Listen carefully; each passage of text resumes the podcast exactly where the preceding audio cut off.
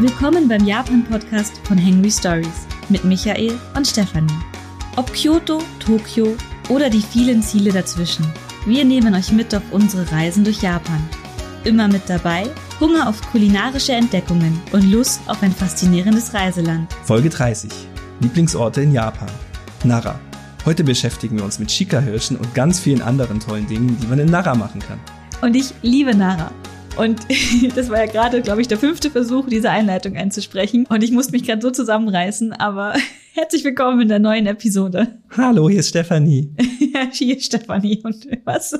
Das ist unsere normale Einleitung. Ist aber egal, heute ist ein besonderer Tag, weil ich sitze ich blicke auf unseren Vogelfutterspender und da kommt ständig ein Kleiber vorbei und es kann sein, dass ich ein paar Mal abge abgelenkt sein werde heute. Für mich ist das gar nicht so einfach, weil ich sitze mit dem Rücken zum Fenster, wo das Vogelfutter Dingsbums steht. Ja, und ich schaue mal ganz interessiert und sie versteht nicht, was los ist. Naja, mhm. auf jeden Fall. Wir sind wieder in unserer Küche. Der Kühlschrank ist ausgeschaltet und wir haben Akustikpaneele gekauft. Die sind heute hinter uns. Und wir schauen mal, ob es ein bisschen weniger hallig äh, dadurch wirkt. Also ich höre jetzt so auf meinen Testkopfhörern jetzt nicht so den harten Unterschied, aber nach der Nachbearbeitung schauen wir mal rein, ob das cooler geworden ist. Es ist auf jeden Fall optisch sehr toll. Ihr habt es auf Instagram vielleicht schon gesehen. Wir haben so eine Tapete mit fliegenden Fischen, gell? Mhm. Und die ist blau und golden und die Akustikpaneele passen ganz toll rein. Und deswegen, ja, für uns eine neue Aufnahmesituation. Ja, wird Spaß machen. Ich glaube, das passt. Zu den fliegenden Fischen kann ich auch eine Japan-related Geschichte erzählen. Denn wir sind ja, als wir die Fahrradtour rund um Shikoku gemacht haben, mit der Fähre von Tokio nach Shikoku gefahren. Geflogen. Geflogen. Wie die Fische. Und äh, der Micha hat sich äh, lange Zeit damit äh, die Zeit vertrieben, die fliegenden Fische zu beobachten. Die Jetzt beobachte ich gerade einen Kleiber, er ist wieder da. Mach mal weiter. Ja, okay, ich mache einfach die Podcastaufnahme weiter ohne dich. Äh, jedenfalls, der Micha hat die ganze Zeit die fliegenden Fische äh, fotografiert und gefilmt, die vom Schiff, was gefahren ist, irgendwie so aufgewirbelt wurden. Keine Ahnung, das war sehr lustig. Jedenfalls, ich habe diese Tapete gefunden, so japanische Wellenmuster und ich musste immer an Micha denken wegen diesen Fischen, weil sich das so eingeprägt hat. Aber zurück vom Meer ab in die Berge von Nara? Nein, Nara hat keine Berge. Ne, Nara hat schon Berge, aber drumherum. drumherum ist ein Tal. Genau, Anna, wo liegt eigentlich Nara? Bloß Micha. Ich, also ich habe gerade gemerkt, dass ich meinen mein Spickzettel vergessen habe, aber das ist gar nicht so schlimm. Äh, ich glaube, den müssen wir holen, weil ohne komme ich nicht klar. Aber Nara liegt in Kansai. Ähm, Kansai ist die, die Gegend oben Osaka, äh, beinhaltet Osaka, Kyoto, Nara, äh, Kobe und noch ein bisschen mehr, je nachdem, wie, wie weit man die Region fasst. Ähm, wird auch Kinki genannt, also hat verschiedene Namen und jeder dieser, dieser Bezeichnungen hat so ein bisschen eine andere Bedeutung, was, was die, die Gegend und was es umfasst mit mit anbegeht, an, an, anbegeht. Auf jeden Fall, Nara liegt in einem Tal und zwar östlich von Osaka. Also das ist so eine, eine kleine Bergkette dazwischen. Kann man fix rüberfahren. Halbe Stunde ist man in Osaka drüben, kein Problem.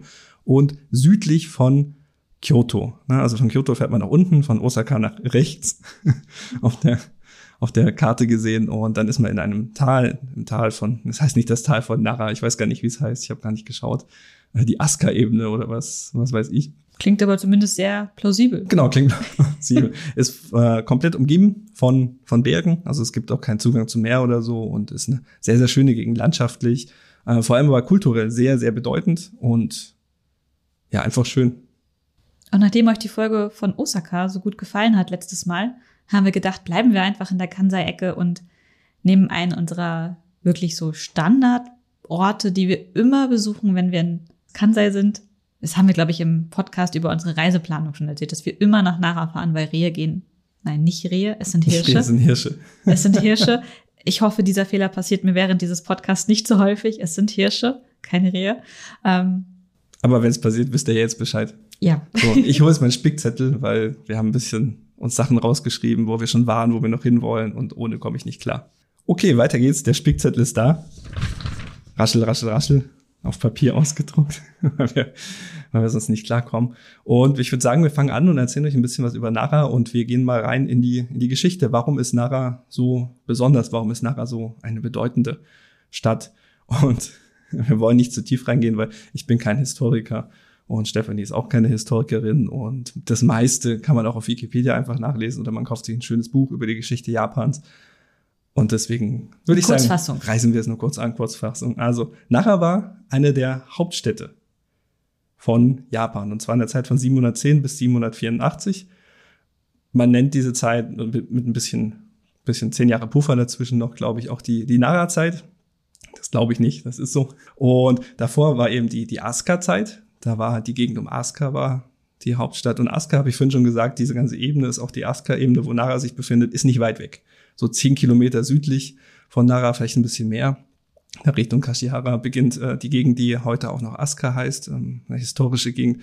Und dort gibt's auch sehr, sehr viele alte und historische Tempelanlagen, auch äh, bedeutende Schreine. Und wenn ihr Interesse habt an der Geschichte Japans, vor allem an der älteren Geschichte Japans, so alles, was vor 700, vor der Nara-Zeit passiert ist, dann ist die Asuka-Ebene ein total toller Ort, wo ihr euch aufhalten könnt. Ich war dort mal mit einer Freundin unterwegs. Wir haben ja berühmte Sachen besucht, wie den Okadera, den, den Asuka-Dera. Genau, Asuka-Dera heißt der.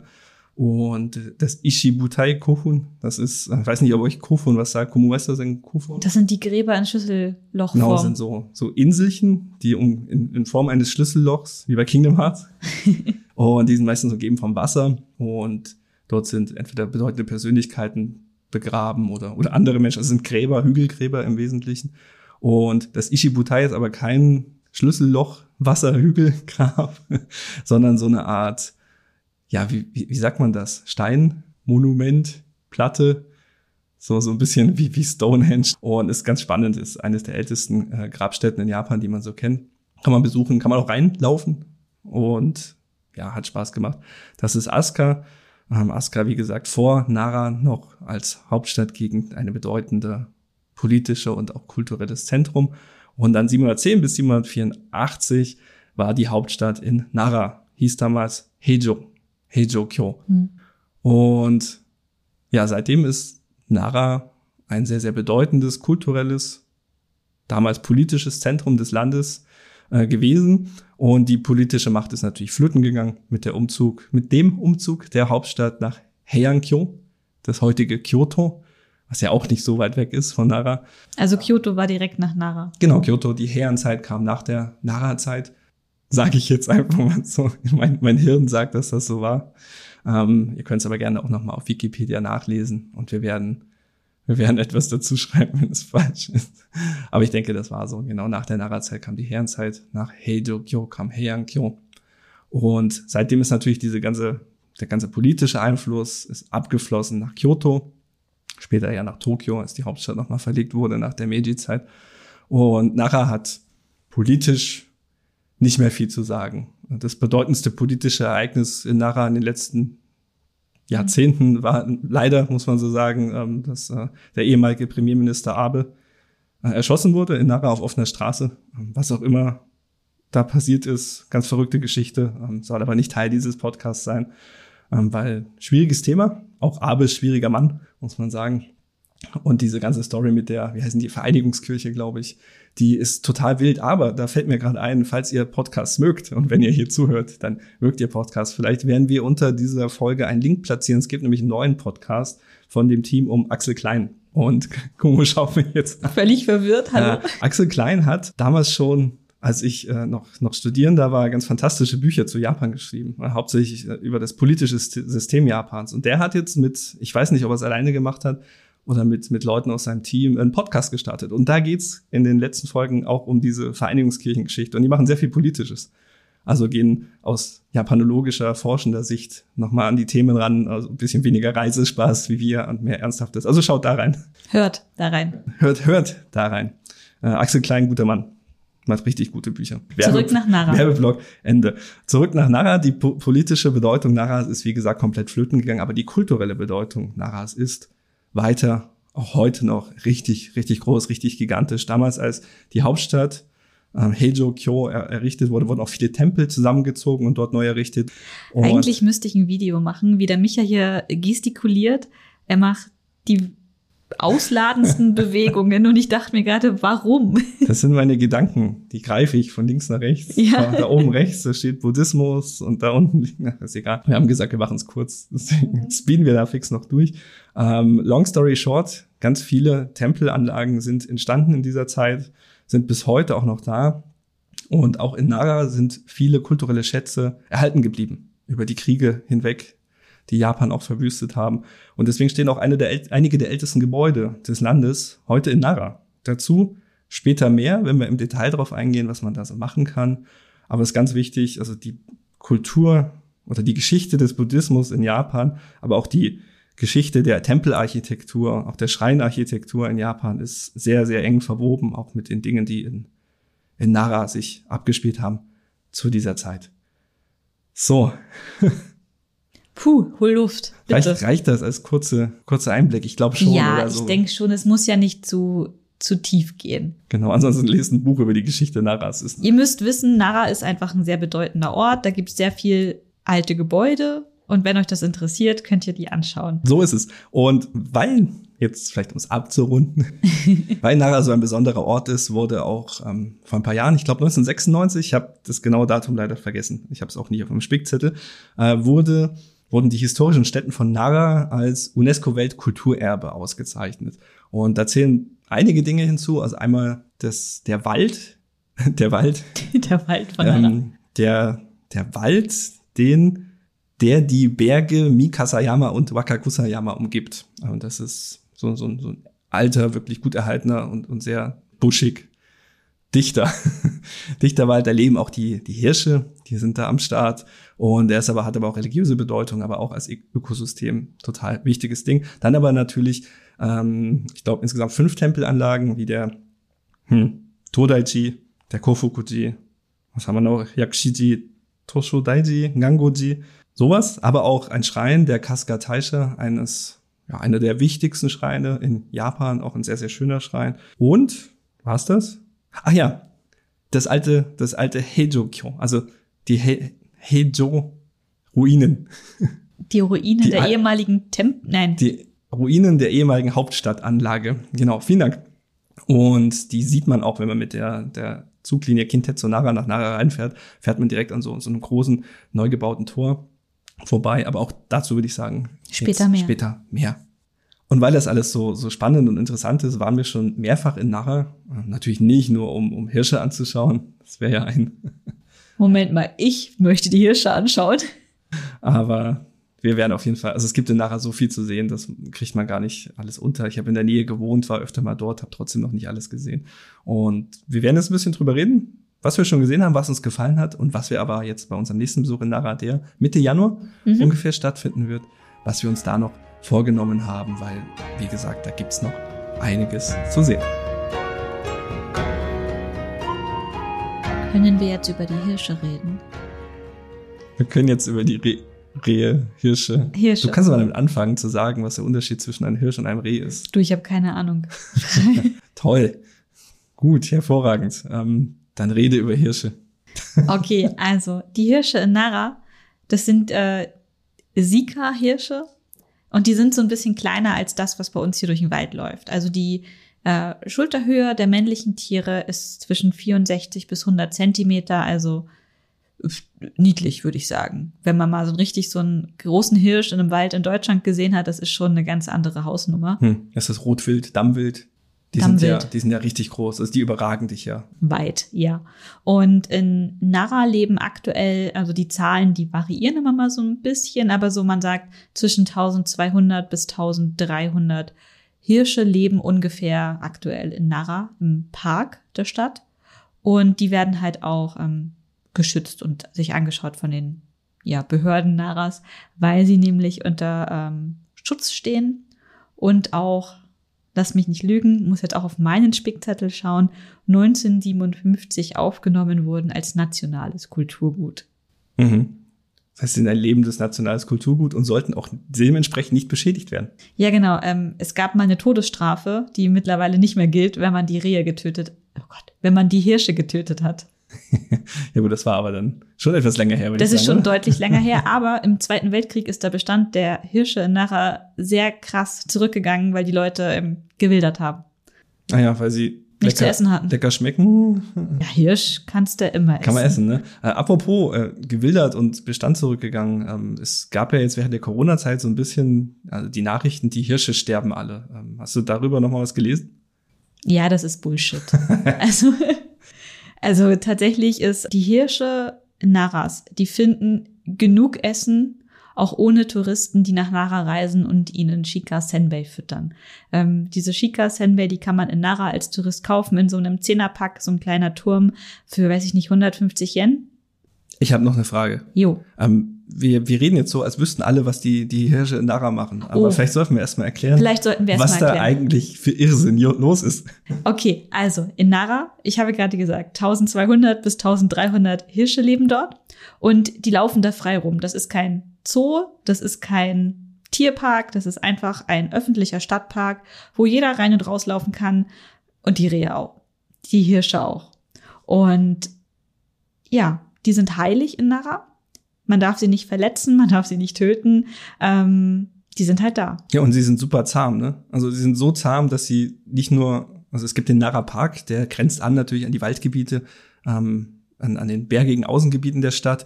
Und da kommen die einfach rein und sie laufen auch, wenn sie nicht, also wenn sie auf der Suche nach Futter sind oder so, auch einfach mitten durch die Stadt, so über die Straßen, so am Bahnhof, kann auch mal so ein, so ein Hirsch vorbeikommen. Äh, es gibt so diese lustige Geschichte, dass sie angeblich auf rote Ampeln äh, ja, hören und nur bei grün laufen. Können wir aus erster Hand bestätigen, das ist so eine Urban Legend. Das funktioniert nicht. Äh, wenn man es mal sieht, dann ist es meistens Zufall. Und, aber die sind überall, die laufen da rum und man kann auch hin, man kann sie streicheln, man wird von ihnen gebissen und getackelt und man kann sie füttern. Und wenn man sie einmal angefüttert hat, dann kommen sie in Scharen, wie so ein riesiger Schwarm an gierigen Mäulern. Ja, das, das beschreibt es eigentlich ganz gut. Also die Hirsche, Nara, also ich würde sie nicht als zahm bezeichnen, sondern eher als an Menschen gewöhnt. Angefüttert. Angefüttert und sie wissen, sie kriegen dort meistens was in Menschennähe. Und viele der Menschen kaufen halt eben diese Shikasenbe, ja. Shikasenbe, die ich eben gerade schon erwähnt Senbe habe. sind Reiscracker. Genau, und die, äh, ich habe nachgelesen, woraus die bestehen. Nicht aus Reis.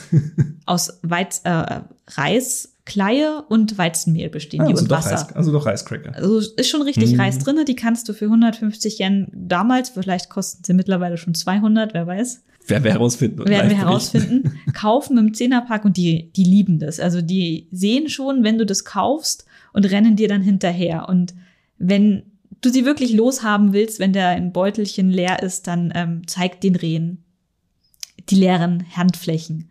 Und dann verstehen die schon, okay, hier gibt's jetzt nichts mehr. Auch das halte ich übrigens für eine Urban Myth, was nein, halt nein, nein, funktioniert das, bei doch, mir. das funktioniert. Also bei meinem allerersten Besuch bin ich mit einem richtig fetten blauen Fleck am Oberschenkel aus Nara nach Hause gefahren. Ich wurde gebissen, weil, ich weiß nicht, die, die haben es einfach im Gespür, wer was zu futtern hat. Mhm. Und mittlerweile, also am Anfang hatte ich total Angst, die anzufassen oder irgendwie so ein bisschen wegzuschieben. Aber ganz ehrlich, ihr könnt sie sanft zur Seite schieben und dann checken die schon irgendwann, hey, okay, jetzt ist gut.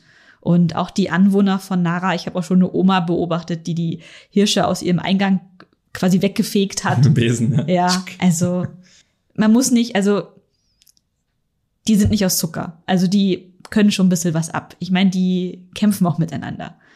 Ja, man, man soll sie natürlich nicht verletzen, weil Ja. sie, sie können auch euch verletzen. Also sie sind relativ stark und kräftig und haben natürlich auch ein Geweih, ähm, das meistens gestutzt wird und abgerundet. Deswegen ist es, also damit es nicht so gefährlich ist für uns Menschen hauptsächlich. Ähm, hat er dazu hast du auch was nachgeschlagen, Mhm, oder? Ich habe tatsächlich sogar noch Zahlen, weil ich habe ähm, vor ein paar Jahren einen Artikel geschrieben über ähm, ja, Verletzungen von den Hirschen an Menschen, weil sie sind tatsächlich ein bisschen aufdringlich und ganz viele Touristen, die nach Nara reisen, die möchten halt vor allem die Hirsche sehen, anfassen, Selfies machen mit ihnen. Ich habe auch sehr viele Selfies mit den Rehen.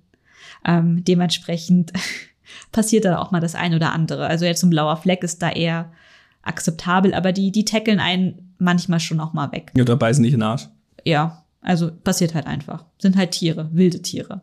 Und ähm, im Jahre 2018 gab es 200 Verletzungen von also von den Hirschen an Menschen und davon sind 80 Prozent der Verletzungen auf Touristen entfallen. Und da geht halt auf jeden Fall einher mit, das sind Menschen, die vielleicht sich nicht so gut auskennen mit Tieren, die nicht so viel Interaktion mit Tieren haben. Jedenfalls, das ist halt auch so ein Teil, man hat halt gesagt, dass die ganz vielen Touristen halt auch die Hirsche verwöhnt haben mit dem Futter. Und das war halt auch das, was du am Anfang angesprochen hast, dass die Hirsche ohne die Touristen verhungern würden und dass die bis in den Bahnhof von Nara reinlaufen, weil sie nichts mehr zu futtern finden.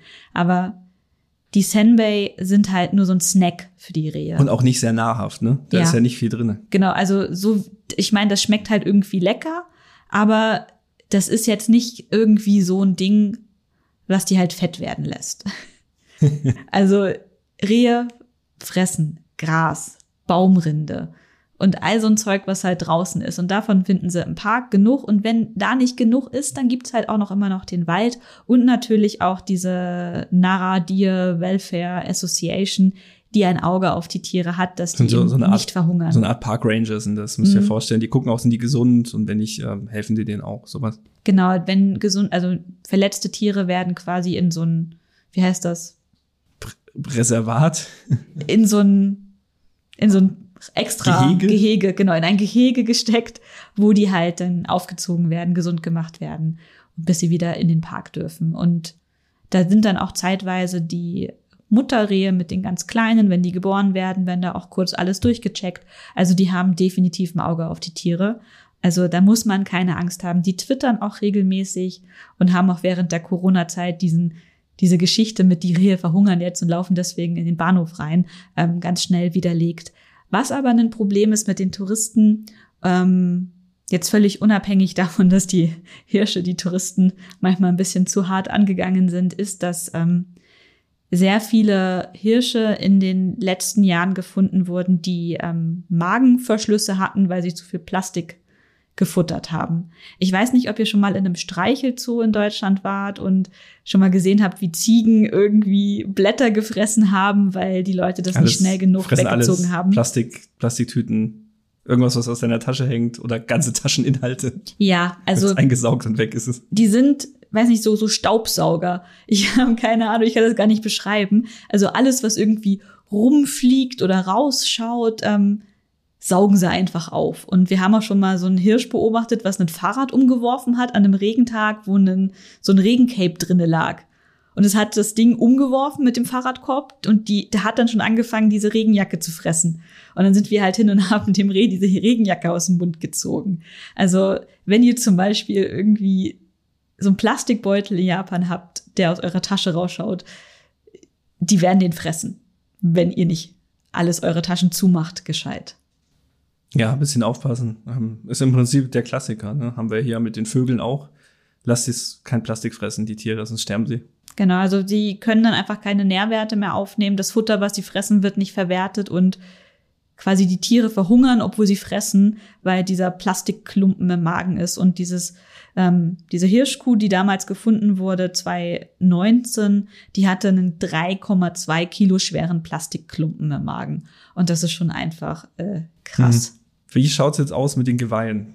Mit den Geweihen, ähm, in Nara gibt es relativ viele Festlichkeiten, die sich rund um die Hirsche ähm, abspielen. Und im Frühjahr gibt es, ähm, so wenn die, die Kitze kommen, dann werden die Kitze gefeiert und man darf sich die anschauen. Und im Herbst gibt es ein Fest, wo die Geweihe abgeschnitten werden. Das macht man vor allem, um halt die Touristen ja zu schützen, weil die Geweihe, die sind groß und schwer und man kann sich da halt, man kann hängen bleiben.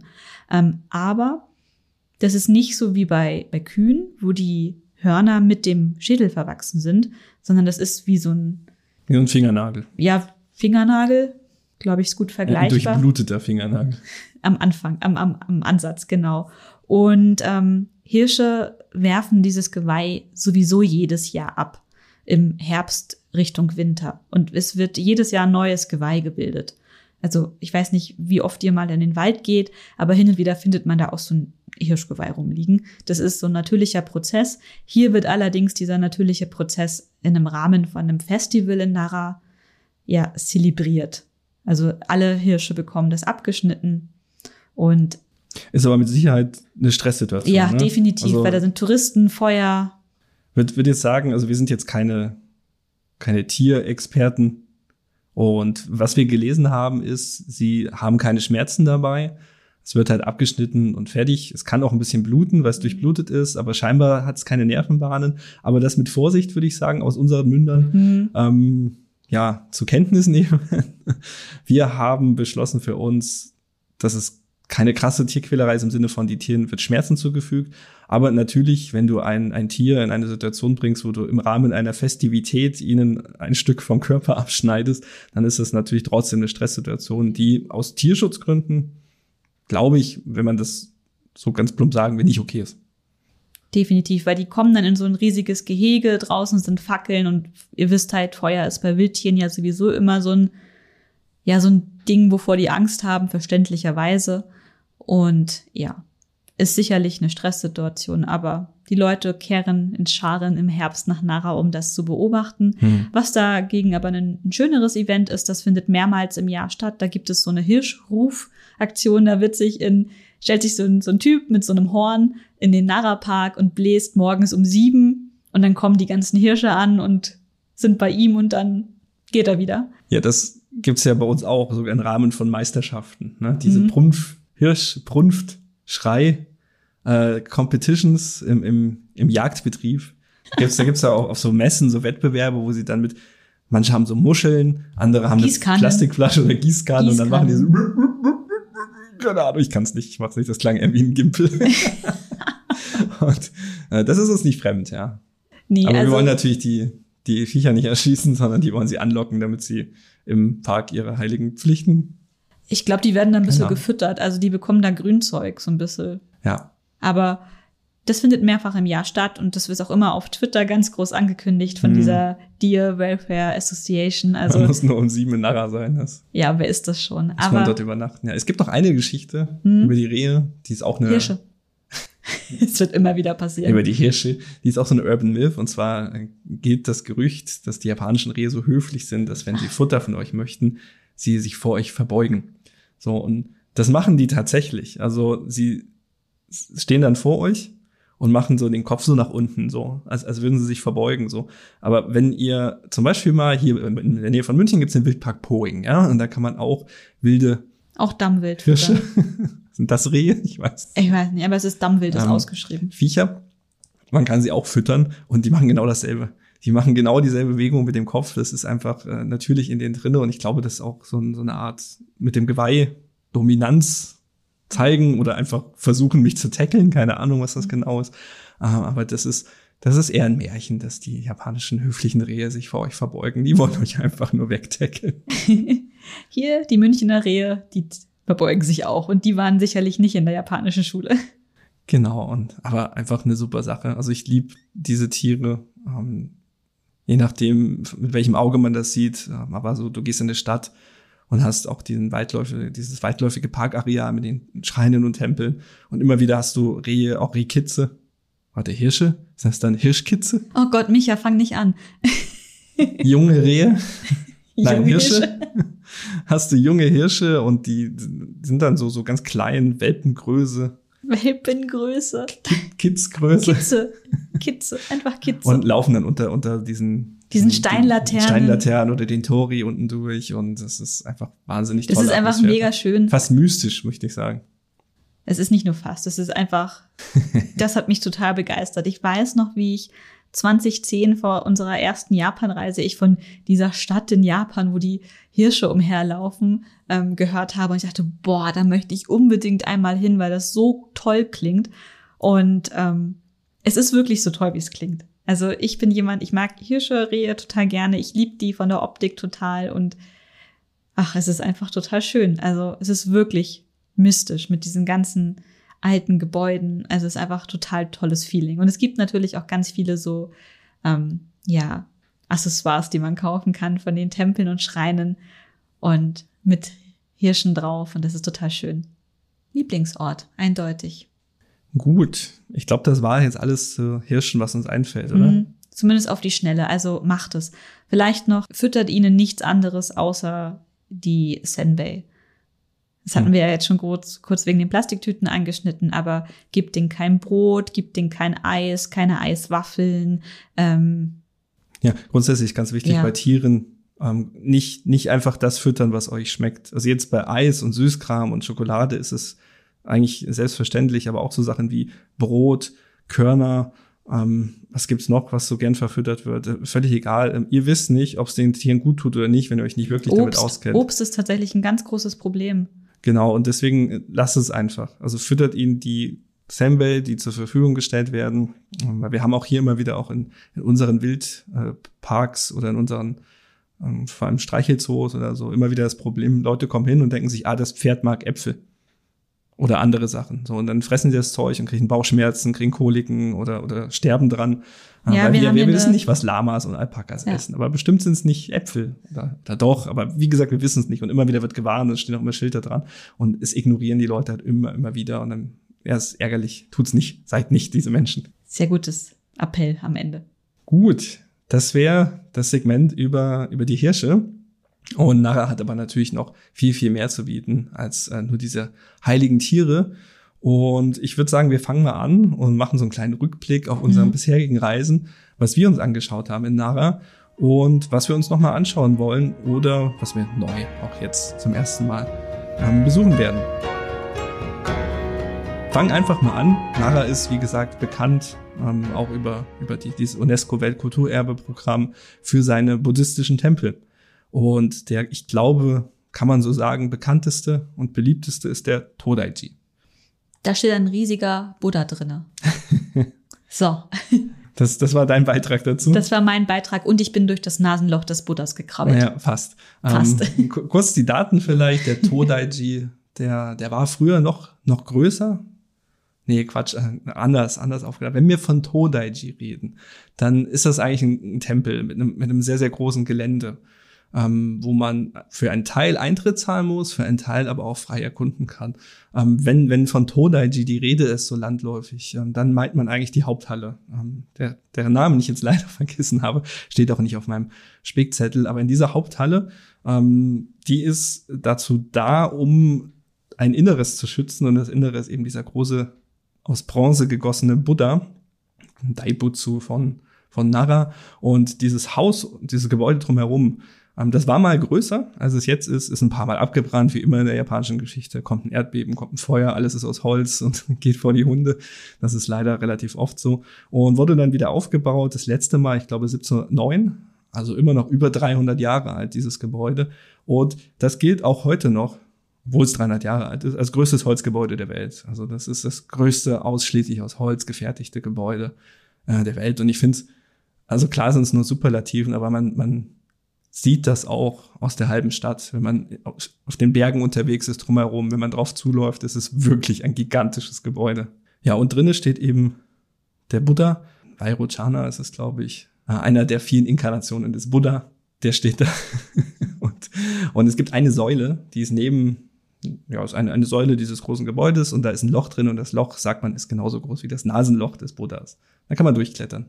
Wenn man klein genug ist. klein genug ist. Und wenn man durchpasst, natürlich äh, Glück, langes Leben, was auch immer, was alles dazu gehört. Für ne? immer, was man immer so bekommt, was wenn man, man, in Japan. Was man so braucht bei japanischen Tempeln. Also Kinder passen da sehr gut durch. Ähm, ich würde sagen, ja, dünne Frauen auf jeden Fall auch. Also meine Taille, äh, Hüfte hat sehr knapp durchgepasst in der Winterjacke.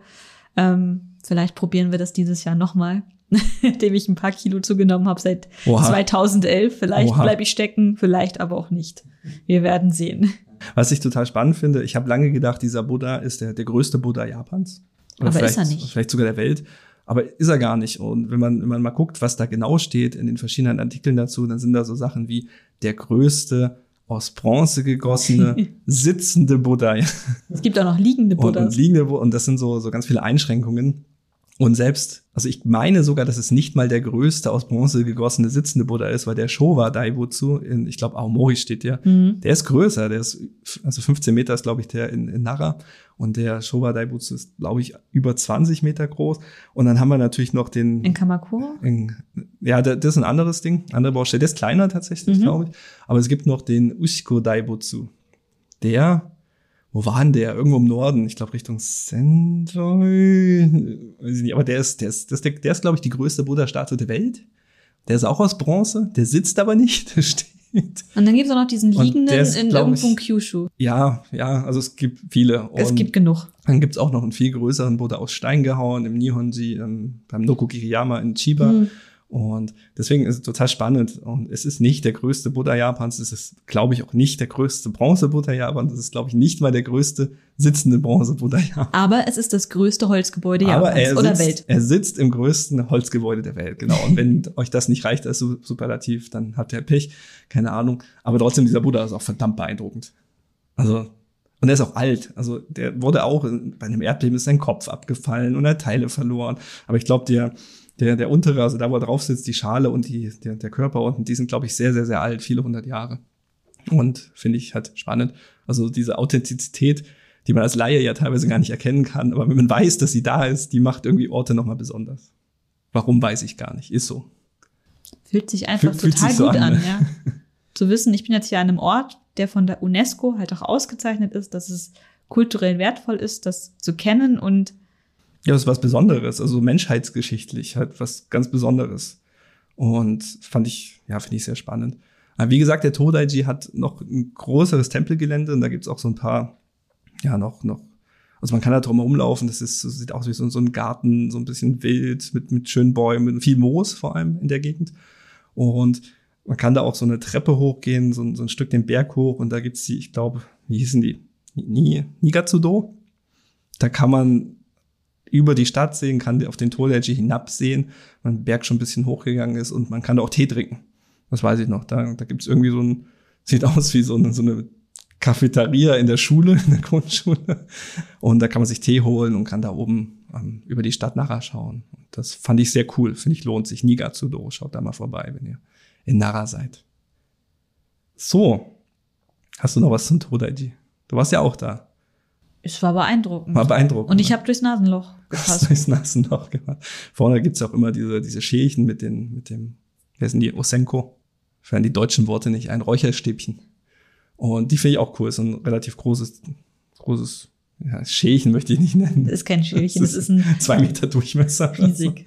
Und da kommt da immer dieser Rauch und der Duft raus und finde ich sehr, sehr einprägsam. Gefällt mir gut. Kostet Eintritt, der Todaiji, wie die meisten buddhistischen Tempel, kosten fast alle Eintritt, die wir heute hier ähm, auf der Liste haben.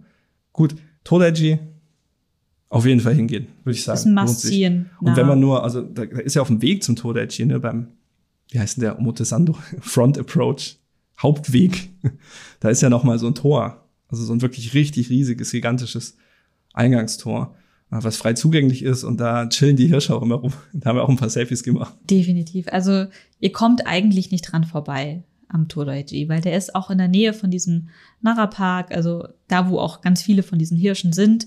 Also mhm. wenn man sich im Inneren der Innenstadt bewegt, dann und am, am Rande der Innenstadt Richtung ja, Park. Ja, ja. Dann ähm, tatsächlich Rande, ja. kommt man einfach nicht drum rum. Genau, wo man auch nicht drum herum kommt, das wäre der zweite Tempel auf der Liste ist der Kofukuji. Hm. Der Kofukuji liegt im Prinzip direkt zwischen Nara Park und der Kintetsu Station, also der zentralen Zugstation, die ein bisschen näher äh, an diesem Park ist als zum Beispiel JR Nara Station. Aber kann man auch laufen. Ist jetzt kann auch nicht laufen, so furchtbar ja. weit weg. Und der Kofukuji, der hat eine schöne Pagode, muss man so sagen. Richtig schön. Ähm, und die dominiert auch so ein bisschen die, ja, die, die Gegend und das Gefühl, die ich Szenerie. Wollt, ich wollte gerade sagen Skyline, aber, die Skyline. aber Nara würde ich jetzt nicht unbedingt als Ort mit Skyline bezeichnen. Aber ja, die, die Szenerie, Atmosphäre. Und ist tatsächlich die zweitgrößte, zweithöchste Pagode Japans. Ja, ist auch, also auch alt. Ich glaube, die Pagode ist von 1426. Ne, ich glaube es nicht, steht auf einem Spickzettel. so, solche Trivia habe ich nicht im Kopf. Und da wird gerade viel gebaut. Also seit wir 2011 das erste Mal dort waren, ist da viel passiert. Sie haben die, die zentrale Halle wie heißen die? Chukondo, die, die zentrale goldene Halle, haben sie komplett neu gebaut. Also da hat man auch wenig äh, Berührungsängste gehabt, einfach das neu hinzustellen, wo es notwendig war. Und das kennen wir noch nicht. Als wir beim letzten Mal da waren, war es noch Baustelle. Und dieser ganze zentrale Platz in diesem Tempel war immer abgedeckt mit, mit, ja, mit Bauplanen und mal gucken, wie das jetzt aussieht. Aber der lohnt sich auch. Auch ein sehr historischer, sehr alter Tempel. Da gibt's auch noch so, so kleinere Gebäude, die auch historisch sehr wertvoll sind, so acht, achteckige, oktagonale, also so Art Pagoden, äh, aber nicht Die großen Pagoden, also so Gartenpagoden. Tempel? Oktagonale Hallen, nenne ich sie mal. Also sind sehr klein, so, so Gartenpavillongröße.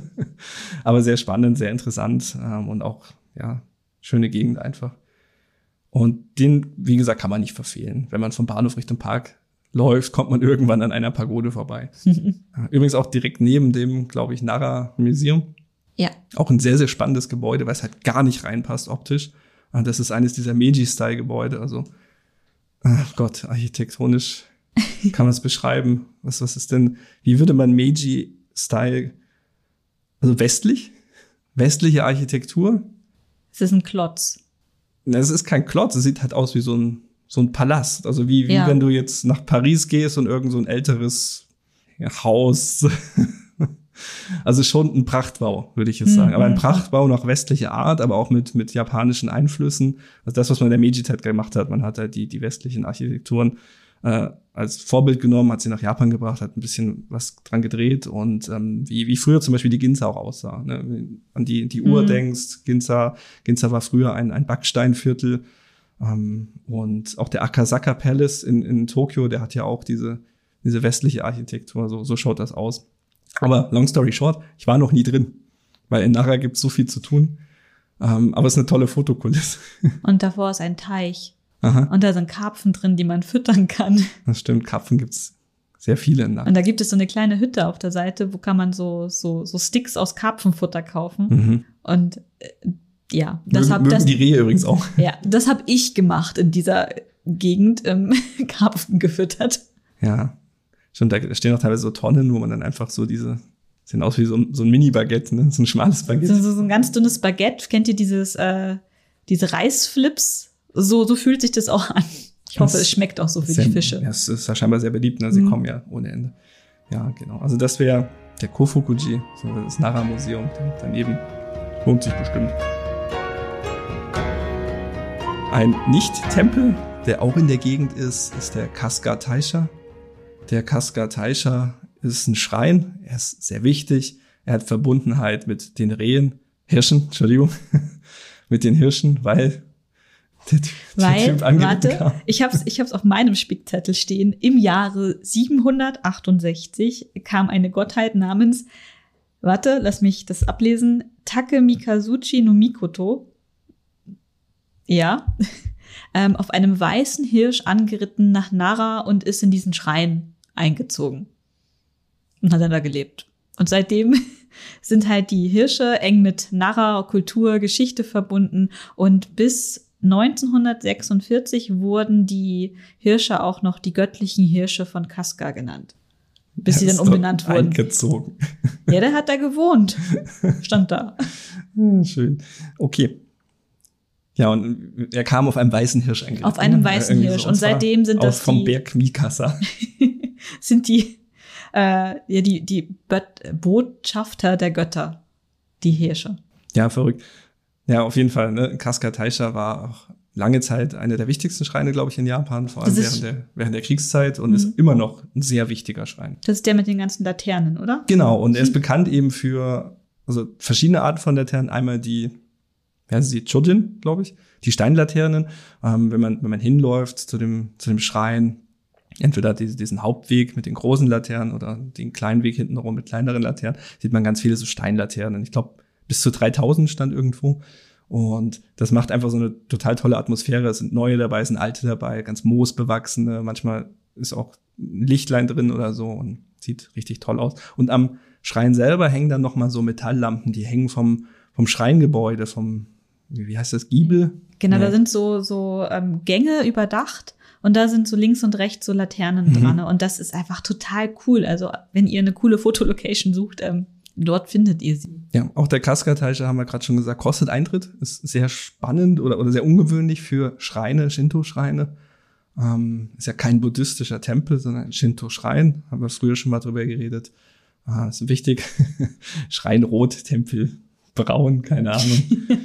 weiß ich nicht. Also eines Buddhismus, anderes Shintoismus. Und, aber es gibt natürlich auch, wir hatten auch schon mal geredet über Synkretismus, ähm, Schreine auf Tempeln. Und da ist gerade der Todaiji in Nara ein schönes Beispiel, weil da ein Hachiman-Schrein drin ist. Der hat dann auch als Beschützer dieser, dieser Gegend dann fungiert und ist, ich glaube, wir hatten es schon mal erzählt, es wurde in der Geschichte immer mal zusammengeworfen, dann wieder auseinander äh, gedröselt. gedröselt. Ähm, wie heißt denn das? Shimbutsushugo ist, glaube ich, da ein Wort. Aber da gibt's äh, für interessierte Menschen, Fachmenschen, die das besser können als wir. Äh, ist hochinteressant, das Verhältnis zwischen Buddhismus und Shintoismus in Japan. Kann man, kann man sich, könnt ihr euch gerne mal fortbilden. Aber nicht hier bei uns. da sind wir nicht qualifiziert genug. Ähm, auf jeden Fall, Kaska Taisha, vor allem auch die Gegend, also auch um den Schrein, ähm, die Natur, wahnsinnig toll. Große Bäume, alte Bäume, Moos, Steinlaternen. Und immer die Hirsche, die zwischen den Laternen hervorschauen.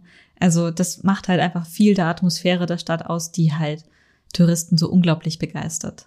Mhm. Kann ich auf, also würde ich empfehlen, auch der auch, ich würde auch reingehen, weil es gibt da so ein paar interessante Gebäude und, und total verrückte alte Bäume, knorrige Bäume auf dem Schreingelände, die man sich mal anschauen kann. Das lohnt sich total. Und haben wir noch nicht gesehen, aber sie haben einen Blauregengarten. Scheinbar. Wir waren immer zur falschen Zeit da. Wie hieß der auf Glycin? Glycinien. Glycinien. Kann man nicht Blauregen sagen? Fuji auf Japanisch. Fuji. Fuji. Fuji-Garten. Ja, das ist der Kaskataisha. Und wie gesagt, für, für Geschichte und so sind wir jetzt lest die Tafeln am Eingang der Schreine durch oder die Wikipedia-Einträge. Da steht wirklich alles drin. Das brauchen wir hier nicht vorlesen. Das macht ja keinen Sinn. Aber so, so vom, vom Gefühl her, vom Reisefeeling und auch von der, wie interessant dieser Ort ist, würde ich auf jeden Fall hin. Also wenn ihr Narra seid, schaut euch diesen Schrein an. Ja, und ich finde halt, man kommt auch hier so gar nicht drum rum. Also wenn man einmal durchläuft durchs, durch die, äh, beim Todachi, durch den Park und dann ist man irgendwie schneller oder später sowieso ähm, bei diesem Schrein. Also passiert halt ja. einfach so.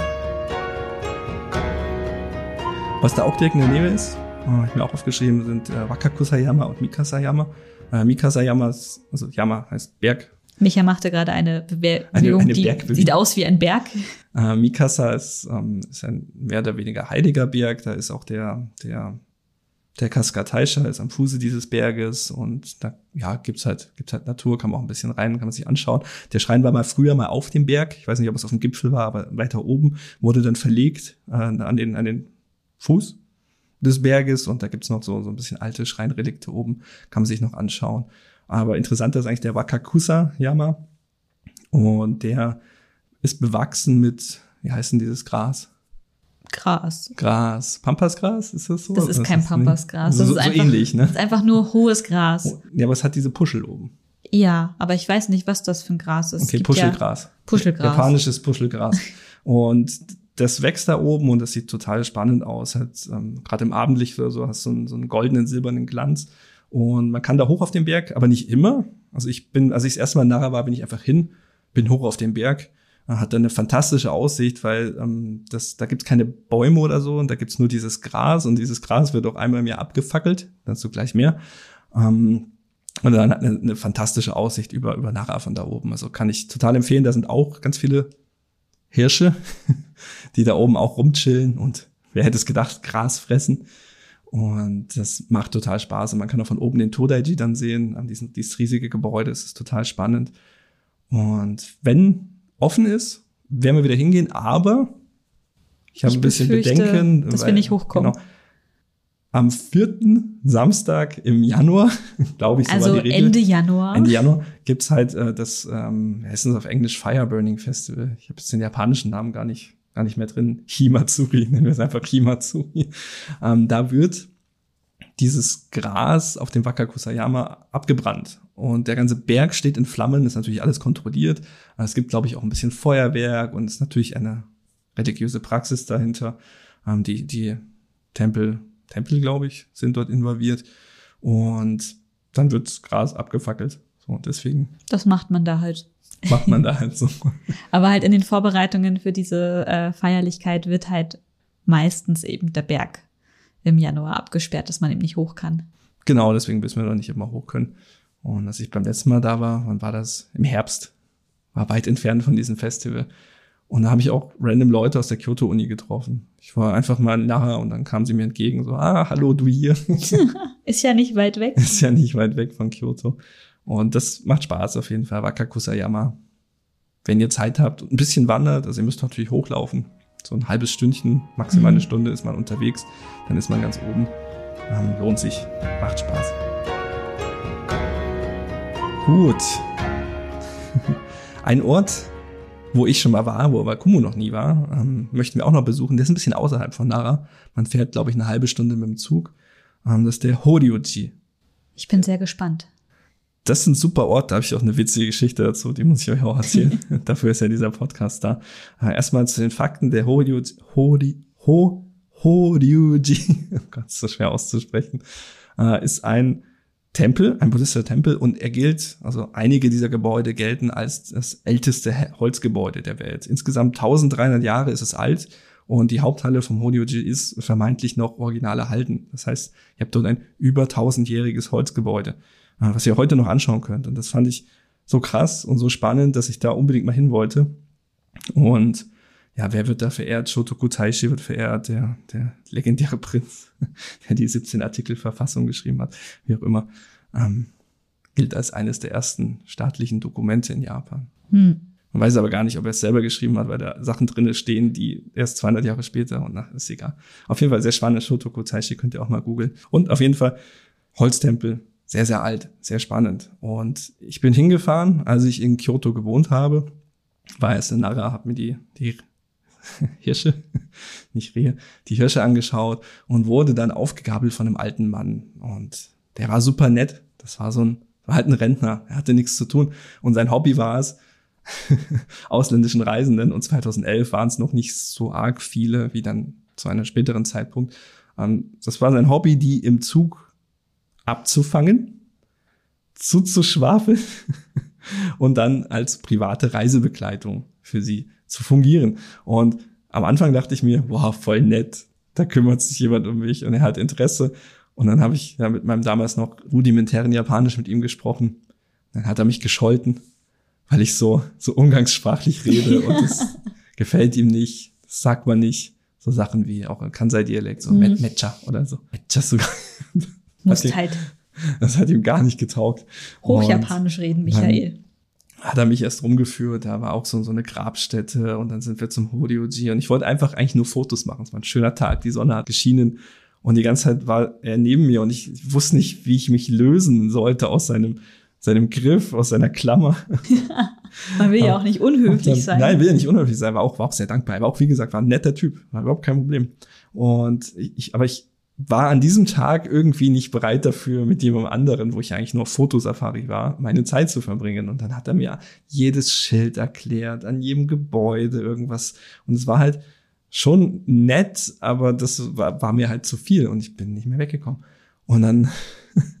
Wie bist du dann weggekommen am Ende? Ja, ich weiß es nicht mehr. Ich, also, ich, ich weiß noch, dass er dann gesagt hat, ja, jetzt gehen wir noch zu seinem Kumpel nach Hause. Der kann mir irgendwas ganz Spannendes erzählen. Und da dachte ich mir, ah nee, das ist mir jetzt irgendwie echt hart unangenehm. Dann habe ich mir erzählt, dass ich jetzt nach Hause muss. Und, und dann hat er irgendwie gesagt, ja, okay, und ist dann gegangen. Und dann war er einfach weg. Also. Vielleicht hättest du ihn viel früher abschütteln können. Vielleicht hätte ich einfach nur sagen müssen, hey, du, ich will einfach ein paar Fotos machen. Und, aber wie gesagt, meine Sprachbarriere war damals sehr niedrig. Er hat versucht mit Englisch, ich habe versucht mit Japanisch und war insgesamt eine sehr freundliche Begegnung, war auch in Ordnung, aber doch irgendwie aufdringlich. So aufdringlich, dass Micha heute noch von dieser Geschichte erzählt. Ja, weil, wie gesagt, ich war halt wirklich da, um, um Fotos, ich habe auch ein paar Fotos gemacht, aber immer nur so schnell, schnell und dann bin ich wieder zu ihm, weil ich mich verpflichtet gefühlt habe und es war wahrscheinlich einfach ein Problem auf meiner Seite auch. Ähm, und ja, möglicherweise, also wahrscheinlich total nett gemeint, aber irgendwie auch, irgendwie auch ein bisschen aufdringlich, aber auf eine sympathische, schrullige Art und Weise. Auf jeden Fall hoffe ich, dass wir dieses Mal nicht auf ihn stoßen, weil ich weiß nämlich, dass ich nicht der Einzige bin, der in seine Fänge geraten ist. und ja, das war die Story vom Holyoji und deswegen wollen wir gerne nochmal hin und äh, auch in Ruhe fahren. Äh, schauen, fahren, äh, fahren. Ich war schon einen Schritt weiter. Wir haben uns überlegt, dass wir dieses Mal ein Fahrrad ausleihen möchten. Yeah, Fahrräder. Genau, da gibt es nämlich einen tollen Fahrradweg, den wir entdeckt haben und man kann Horioji ist so vom Stadtzentrum Nara so zwölf Kilometer weg. Also es ist nicht, kann man nicht laufen, es ist zu weit. Es fahren Züge, es fahren auch Busse, aber wir haben gedacht, wir mögen ja Radeln sehr gerne und man kann in Nara auch Fahrräder ausleihen. Wenn das gut klappt, werden wir euch darüber berichten und werden dann einfach ähm, verschiedene Sachen, wie den, wie hieß er? Yakshiji und den Tosho Daiji äh, werden wir dann abfahren und dann am Ende nach zum, zum Horioji fahren und dann zurück. Äh, das liegt alles auf einer coolen Linie. Auch die Burg Koriyama ist da auch. Also die Burgruine Koriyama, glaube ich, ist da auch auf dem Weg. Und wir werden mal schauen, ob wir mit dem Fahrrad da vorankommen. Hängt natürlich vom Wetter ab, ne? Ja, ansonsten müssen wir halt unseren Tagesausflug nach Nara ein bisschen nach dem Wetter anpassen, weil mit dem Fahrrad ist man halt einfach deutlich flexibler in diesen Ecken unterwegs als mit Bus und Bahn. Genau.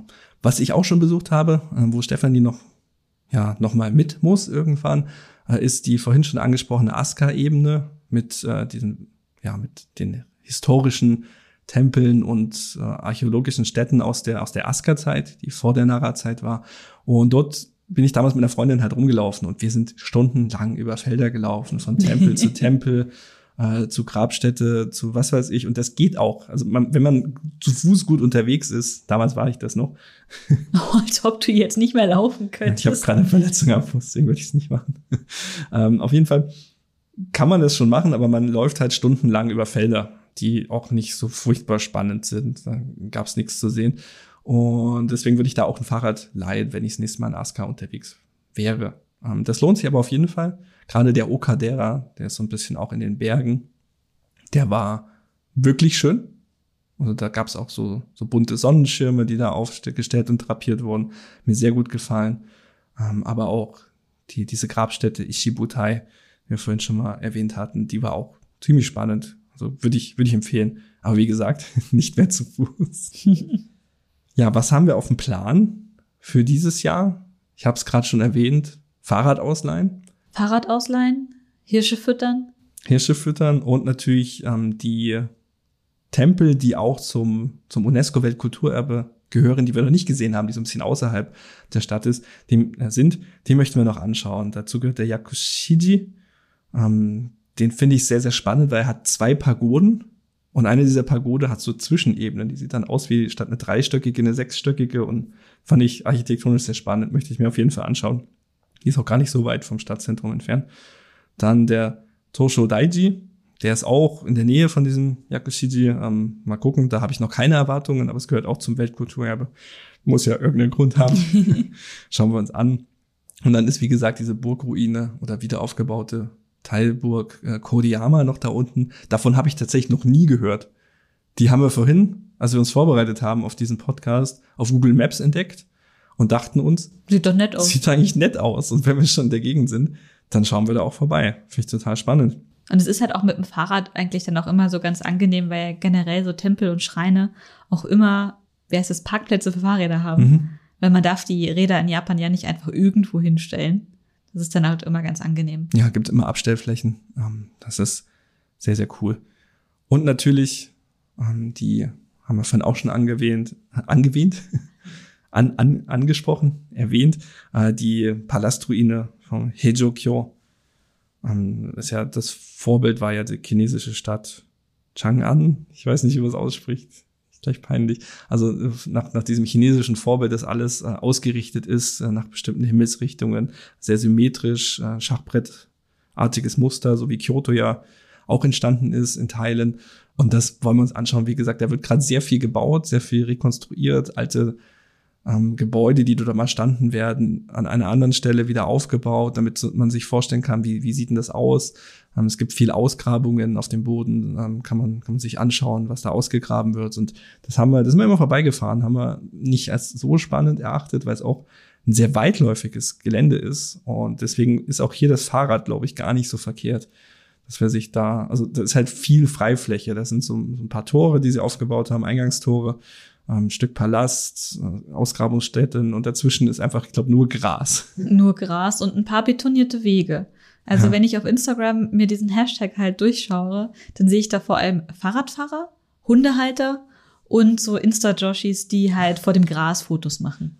Das nicht Pampasgras, das japanische Gras. Ich habe keine Ahnung, was das für Gras ist. Das aber japanische Puschelgras, ich finde das sehr, sehr gut. Warum soll es eigentlich kein Pampasgras? Ich habe doch keine Ahnung. Ich weiß ja nicht mal, was Pampasgras ausmacht. Ich habe keine Ahnung. Okay, mal gucken. Äh, ich werde ein Foto hochladen. Ich habe das Gras hier fotografiert, dann könnt ihr selber entscheiden, was es ist. Wir Und, recherchieren das noch genau. einmal. Ja, auf jeden Fall, diese Palastruinen haben wir beim letzten Mal schon im Blick gehabt, aber als wir das letzte Mal nachher war, es furchtbar geregnet. Wir sind irgendwann nach Osaka abgehauen und haben gesagt, nee, es regnet zu sehr, wir gehen shoppen. Genau, und das ist halt, ja, ist halt passiert und deswegen schauen wir, ob wir es diesmal ähm, fertig kriegen. Wir waren beim letzten Mal in Kyoto ja nur zwei oder drei Nächte, die wir zur freien Verfügung mhm. hatten, weil wir die Biwasee Radtour gemacht haben. Die hat uns ja zwei Nächte gekostet und oder drei Tage. Und deswegen haben wir diesmal deutlich mehr Flexibilität im Plan, außer USJ, Universal Studios. St das Studios. das ist das Einzige, was wir gefixt haben. Ähm, Tickets sind dafür gekauft, Expresspässe auch. Wir sind bereit. Bin bereit. Ich bin bereit für Japan. Bitte komm jetzt nichts mehr dazwischen. Wir fliegen in sechs Tagen, stand diese Aufnahme. Genau, wir sind auch gerade im Isolationsmodus. Äh, ich habe ein bisschen Schnupfen, aber wir wollen jetzt nicht mehr krank werden auf den letzten Metern, weil diese Reise muss stattfinden. genau. So, fällt dir noch was ein, was du zu Nara sagen möchtest? Also wir ah. sind ja so ein bisschen rumgelaufen, es gibt ein paar Handwerksbetriebe. Ja, prinzipiell Cafés, es gibt viele sowas, schöne ne? Cafés mit äh, japanischen Süßigkeiten und Snacks in Nara. Also da definitiv die Augen offen halten. Ich habe ein paar Sachen mir schon auf meine äh, Snack Google Maps Liste für Nara gepackt. Und wenn das taugt, werde ich euch während des Urlaubs und auch danach ähm, alles an Tipps teilen, was nur geht. Hm. Was ich überlege, ich ähm, finde mein Brillenputztuch nicht mehr. Und es gibt in der Nähe vom Bahnhof von Nara eine Gasse. Und in dieser Gasse ist ein Fotogeschäft. Und Findest haben, du den wieder? Und da haben wir damals ein ich glaube, Linsenputztuch, Schrägstrich mhm. Brillenputztuch, Mikrofasertuch ja. äh, gekauft. Und das war sehr schön. Und ich finde es nicht mehr. Und ich will vielleicht Neues haben. Und ich bin mal gespannt, ob ich das finde. Aber das geht so in die Richtung so Handwerksbetrieb, ne? Und fand ich total nett. Es war so ein ganz uriges, altes Geschäft. Und aber mit super modernen und gut designten Sachen drinne. Ja, da konntest du auch so, so Kameragurte ja, mit genau, so ja. traditionellen japanischen Stoffen dazwischen kaufen. Und das ist einfach super cool. Genau, da werden wir auf jeden Fall mal schauen. Ich weiß noch, wo die Gasse ist. Das ist direkt aus dem Bahnhof raus und dann links rein, neben dem 7-Eleven, meine ich. Okay. Ähm, also der auf der anderen Straßenseite. Ups. Und da gucken wir mal vorbei, ob es mhm. das noch gibt, weil wir wissen ja, wir haben ein paar fotoaffine Leute in unserer Zuhörerschaft und vielleicht liebt er ja auch Customized Kamerastraps. Jedenfalls, äh, ja, schaut während der Reise auf Instagram vorbei. Da werden wir auf jeden Fall tagesaktuell berichten.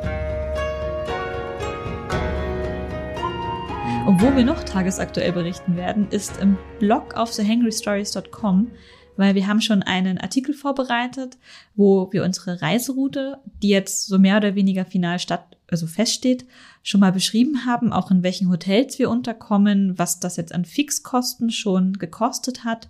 Und äh, Micha hat vor, dort jeden Abend oder jeden zweiten Abend, weiß ich noch nicht, wie wir es schaffen, so einen kleinen ähm, Tagesbericht reinzuladen, was wir gemacht haben, ein ja. Foto. Möchtest du so ein Foto und einen kurzen Text mhm. ähm, möchte ich machen. Nichts Großes, auch nichts Aufregendes. Äh, tatsächlich die Inspiration davon kam vom Jan Knüsel, ähm, vom, vom Asienspiegel, mhm. der ist mhm. auch gerade in Japan unterwegs und der macht, der macht aber wirklich einen Artikel pro Tag, glaube ich, ich glaube Reisebeobachtungen oder so nennt er das. Und das fand ich ganz toll und dachte mir, ich mache es abgespeckt davor. wir machen keinen, keinen längeren Text, keinen Artikel, sondern einfach nur, wir updaten einen Live-Artikel, wo wir ein Bild und einen kleinen Text ähm, reinmachen. Das kann auch sein, wir sind gerade im Isakaya und knabbern ein bisschen, bisschen Krabbenschale, keine Ahnung. Ich nehme lieber was anderes. Also so, so ganz einfache Dinge, ne? So ein bisschen. Aber ich will ein bisschen, bisschen was im Blog auch hinterlassen, weil ich das eigentlich ganz nett finde. Weil ja ursprünglich der Blog mal gestartet ist als, als wirklich Blog, als persönliches Reisetagebuch. Und finde, da kann man schon so ein bisschen was machen. Aber wir werden dieses Jahr sehr ich will nicht sagen entschleunigt, aber technisch abgespeckt reisen. Wir haben, ich bin noch nie ohne meinen Laptop nach Japan gereist. Und dieses Jahr haben wir uns vorgenommen, dadurch, dass wir auch leistungsfähige, mhm. leistungsfähigere Smartphones haben, ähm, dass wir gesagt haben, wir nehmen keine Laptops mit. Ähm, gar nicht. Äh, wir nehmen genug Speicherkarten mit. Wir haben über, über die Kamera Verbindungen zum Handy. Das heißt, wir können unsere Fotos auch zwischendrin rüberladen und auch, auch was posten auf Social Media. Wir brauchen dann nicht mehr einen Laptop zum Import oder so. Ähm, keine Festplatte mit Fotos, die man noch mit, zusätzlich mitschleppen muss. Also wir werden da versuchen, ein bisschen mit leichterem Gepäck zu reisen. Und deswegen werden wir diese Artikel dann im Blog auch auf dem Handy schreiben. Das haben wir ja, ja. ähnlich halt auch schon während der Fahrradtour gemacht. Genau. Da hat er mich ja auch schon immer so kleine Tagesupdates verfasst. Und das hat auch ganz gut funktioniert, weil auch da sind wir ohne Laptop gereist. Mhm. Und ja, das haben wir uns jetzt adaptiert für diese Reise, weil die Smartphones sind einfach heutzutage so gut Kamera, die große kommt mit, Podcast-Equipment kommt mit, weil wir haben schon das ein oder andere Date ausgemacht mit Menschen, die wir in Japan treffen möchten. Aber dazu später mehr, wenn es ja. passiert ist. Dann würde ich sagen, ähm, was gibt's Neues im Blog? Also wir haben gar nicht so viel seit der letzten Folge, weil wir haben davor sehr viel gemacht und die letzte Folge ist ja noch gar nicht so lang her. Ähm, Stefanie hat einen Artikel geupdatet zum Sushi-Reis kochen. Da hat sie nochmal, ich glaube, neue Bilder hinzugefügt und. Genau, neue Bilder, Artikel. das Rezepttool angepasst, weil das war noch so ein uralt Artikel, wo das Rezepttool nicht drinne war. Und einfach, also inhaltlich habe ich gar nicht so viel verändert, weil das hat alles gepasst. Es hat wirklich nur so ein, so ein Facelifting erhalten, der Artikel. Evergreen Content. Ja, genau. Und dann, wie gesagt, unser Reisetagebuch haben wir gerade ja schon ausführlich äh, gesagt, was wir mit diesem Artikel machen und bezwecken. Aber da, wie gesagt, könnt ihr euch auch schon mal schauen, anschauen. Wo geht's denn eigentlich hin? Was machen wir und wie viel kostet das? Man muss dazu sagen, vielleicht noch ein bisschen auf der Tonspur ausführlicher, weil ich keine Lust mehr hatte, da, darüber zu schreiben. Diese Reise, die wir jetzt planen, ist finanziell schon deutlich hochpreisiger als das, was wir früher gemacht haben. Das hat zwei Gründe. A, die Flüge sind teurer geworden. Wir mhm. haben immer noch einen relativ günstigen Direktflug bekommen. Relativ günstig heißt hier 1000 Euro. Also wir haben früher nie mehr als 800 bezahlt, glaube ich. Ja. 1000 Euro ist schon ordentlich. Wir haben einen dreiwöchigen Railpass uns geholt, weil wir gesagt haben, ach, erst haben wir geschaut, ob wir so Regionalpässe aneinander stückeln und dann wären wir schon billiger weggekommen, aber so ein Fuffi, also so 50 Euro. Früher hätte ich gesagt, geil, 50 Euro. Heute, diesmal haben wir gesagt, scheiß drauf, drei Wochen Railpass und ich brauche mich halt nicht einschränken. Ich kann auch spontan woanders, weiter weg oder sonst was machen und muss nicht für 50 Euro quasi alles durchtakten und durchplanen, falls ich dann doch mal in Kanazawa, weiß ich nicht, ja, oder ob man doch mal irgendwie einen Tag wo länger bleiben möchte, ob genau. wir einen genau. Tag in Osaka übernachten, statt direkt nach Tokio zurückfahren. So Keine Tages, Ahnung, was Tagesausflug, uns einfällt. Äh, nach Kinosaki zum Beispiel haben wir jetzt einen Tagesausflug eingeplant, der auch nochmal, geht auch über Regionalpässe, Kansai One-Day-Pass oder so gibt's ja, es gibt genug Pässe dort. Und, aber allein diese Pässe dann so zusammenzustückeln, dass sie auch gescheit überlappen und dass man nicht zwischendrin dann noch mal was zuzahlen muss, äh, da habe ich ja irgendwann keinen Bock mehr. Also da war mal meine Lebenszeit diese 50 Euro, die wir gespart haben, nicht mehr wert. Und auch die Hotels, die wir buchen, also wir haben eine Übernachtung im Kashiwaya, Ryokan, wo wir ja schon mal waren. Mhm. Könnt ihr auch anschauen, wenn ihr auf unserem Blog nach Onsen und Tattoo sucht. Ähm, da, ja, da, da waren wir früher eine Nacht, weil wir sagen, das mehr können wir uns nicht leisten. Ähm, dazu sind wir jetzt einfach zwei Nächte, weil wir es können, weil wir einfach Lust drauf haben und weil halt das einfach unsere, unsere Entspannung ist. Unser, wir waren jetzt seit zweieinhalb Jahren nicht mehr wirklich länger im Urlaub und möchten uns das einfach gönnen. Und da zahlen wir halt, glaube ich, fast 600 Euro für zwei Nächte, 550 ne? oder so. Da ist aber nicht nur die Übernachtung dabei, da sind auch Frühstück, ein wirklich Abendessen. mehrgängiges Abendessen-Menü dabei und auch, auch die, die ja, Onsen, ja, die Facilities. Facilities. Und deswegen kann man das nicht einfach so als Übernachtung anrechnen, deswegen haben wir es auch rausgerechnet im Blog-Eintrag. Und auch die Hotels, die wir gebucht haben. Man muss aber sagen, die zwei Nächte in Shima Onsen sind günstiger als die zwei Nächte, die wir hier in einem Wellness-Hotel in Bayern schon bezahlt haben. Das stimmt. Ja, also das es korrekt. geht auch noch anders. Aber der Spa-Bereich im Shima Onsen sind auch drei Bottiche und nicht ein riesiger Pool mit Saunalandschaft. Das ist, das ist schon mal noch was anderes. Und ich glaube, ja, keine Ahnung. Muss man immer schauen, was man erwartet. Aber was ich eigentlich sagen wollte, long story short, wir sind auch schon deutlich günstiger durch Japan gereist, weil auch die Hotels, die wir jetzt äh, gebucht haben, wir haben zwei, drei günstige bekommen, die einfach von der Location her für uns gut waren und angenehm waren. Aber wir haben eigentlich fast nur vier Sterne Hotels mittlerweile drin, mhm. wo wir auch gesagt haben, wenn wir in Kanazawa sind und da auch nur eine Nacht haben, dann möchten wir da am Abend wenigstens auch schön im Onsen einweichen. Also haben wir ein Onsen-Hotel dort genommen. Und da hat sich halt viel ergeben. Und früher waren wir in Hostels, mehr wir Bettzimmern. Haben, genau, Hostelbetten gehabt. Wo wir noch nie waren, ist in einem Kapselhotel. Das ist immer noch so eine Erfahrung, von der ja alle immer so schwärmen. Mich hat's jetzt noch nicht so gelüstet danach. Ja, und ich habe ja immer noch das Problem mit den Tattoos. Ja. Also auch im Kapselhotel darfst du ja nicht in die Gemeinschaftsbäder rein, musst dich dann wieder abkleben und da habe ich einfach keinen Bock drauf. Also mhm. es ist Urlaub, ich habe keinen Bock auf Stress. Ja. Das ist halt ähm, das Ding. Und ja, man kann, wie gesagt, deutlich günstiger reisen. Wir haben uns, also mittlerweile sind wir vielleicht zu alt für den Scheiß, wie man so schön sagt. Ähm, haben aber jetzt pro Person, ich glaube, 2400 Euro Fixkosten. Mhm. Mit Flug, mit Hotels, mit Ryokan. Railpass. Mit drei Wochen Railpassen. Ähm, das kann man auch locker auf 1000 Euro runterbrechen. Naja, wobei ohne mhm, Flug. Ohne Flug. Also ich glaube 1500, 1800 ist so, glaube ich. Ist möglich, ne? Ist möglich. Haben wir alles schon gemacht. Und dann wurden wir noch gefragt, wie, wie, wie viel Geld gibt ihr für Essen aus? Das ist natürlich so ein zweischneidiges Schwert, weil ich kann meinen Japan-Urlaub machen und am Tag 500 Yen für Essen ausgeben. Das ist möglich. Auch Auswärtsessen in Japan ist relativ günstig. Ich kann dreimal am Tag Gyudon essen auswärts und habe 1000 Yen ausgegeben, so 8 Euro. Ich kann aber auch mir was gönnen und kann im Mishimate in Kyoto Sukiyaki für 250 Euro essen. Und das ist halt, also finde ich ganz, ganz schwer zu entscheiden, wie viel braucht man denn für Verpflegung im Urlaub, weil das wirklich sehr, sehr, sehr davon abhängt. Genau, wir hingeht. sind halt einfach Foodies, weil für mich ist so eine Reiseerfahrung ohne gutes Essen nicht komplett. Also ich so sehr ich Gyudon mag, ich kann nicht dreimal am Tag Gyudon essen. So einmal am Tag geht schon, aber, aber es muss nicht dreimal und vor allem nicht drei Wochen am Stück sein. Und ähm, ich kann zum Beispiel ja auch sagen, ich gehe in den Supermarkt in Japan und Koch selber, ja. Und äh, koch oder kauf auch tatsächlich eine 1,5 Liter Flasche mit Wasser, statt mir immer für 150 Yen am Automaten dreimal am Tag eine Wasserflasche zu ziehen ähm, weil die im Supermarkt kostet halt 70 Cent statt 10 am Tag dann. Und so kann man halt auch Geld sparen. Mhm. Das haben wir auf der Fahrradtour gemerkt, ne? dass wir teilweise 10 Euro für Wasser am Tag pro, pro Person, Person, ausgegeben haben. Weil wir halt immer das äh, frische Wasser aus dem gekühlten Automaten gezogen haben und das halt natürlich auch nicht rumschleppen wollten.